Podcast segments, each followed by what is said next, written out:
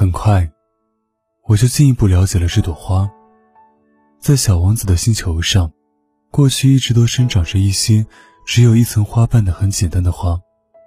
这些花非常小，一点也不占地方，从来也不会去打搅任何人。它们早晨在草丛中开放，晚上就凋谢了。不知从哪里来了一颗种子，忽然一天，这种子发了芽。小王子特别仔细地监视着这一棵与众不同的小苗。这玩意儿，说不定是一棵新的红面包树。但是，这小苗不久就不长了，而且开始孕育着一个花朵。看到在这棵苗上长了一个很大很大的花蕾，小王子感觉到，从这个花苞中一定会出现一个奇迹。然后，这朵花藏在他那绿茵茵的房间中，用了很长的时间来打扮自己。他精心选择着它将来的颜色，慢慢腾腾地装饰着，一片片地搭配着它的花瓣。他不愿像虞美人那样，一出世就满脸皱纹。他要让自己带着光艳夺目的丽姿来到世间。是的，他是非常爱俏的。他用好些好些日子，天仙般的梳妆打扮，然后，在一天的早晨，恰好在太阳升起的时候，他开放了。他已经精细的做了那么长的准备工作，却打着哈欠说道：“我刚刚睡醒，真对不起，瞧我的头发还是乱蓬蓬的。”小王子这时再也控制不住自己的爱慕心情，你是多么美丽呀！花儿悠然自得地说：“是吧？我是与太阳同时出生的。”小王子看出了这花不太谦虚，可是它确实丽姿动人。他随后又说道：“现在该是吃早点的时候了吧？请你也想着给我准备一点。”小王子很有些不好意思，于是就拿着喷壶，打来了一壶清清的凉水，浇灌着花。于是。就这样，这朵花就以他那有点敏感多疑的虚荣心折磨着小王子。例如，有一天，他向小王子讲起他身上长的四根刺。老虎，让它张着爪子来吧。小王子顶了他一句：“在我这个星球上没有老虎，而且，老虎是不会吃草的。”花儿轻声说道：“我并不是草，真对不起。”我并不怕什么老虎，可我讨厌穿堂风。你没有屏风。小王子思忖着，讨厌穿堂风，这对一株植物来说真不走运。这朵花真不大好伺候。晚上你得把我保护好。你这地方太冷，在这里住的不好。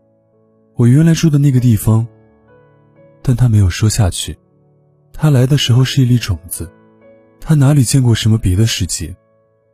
他叫人发现，他是在凑一个如此不太高明的谎话。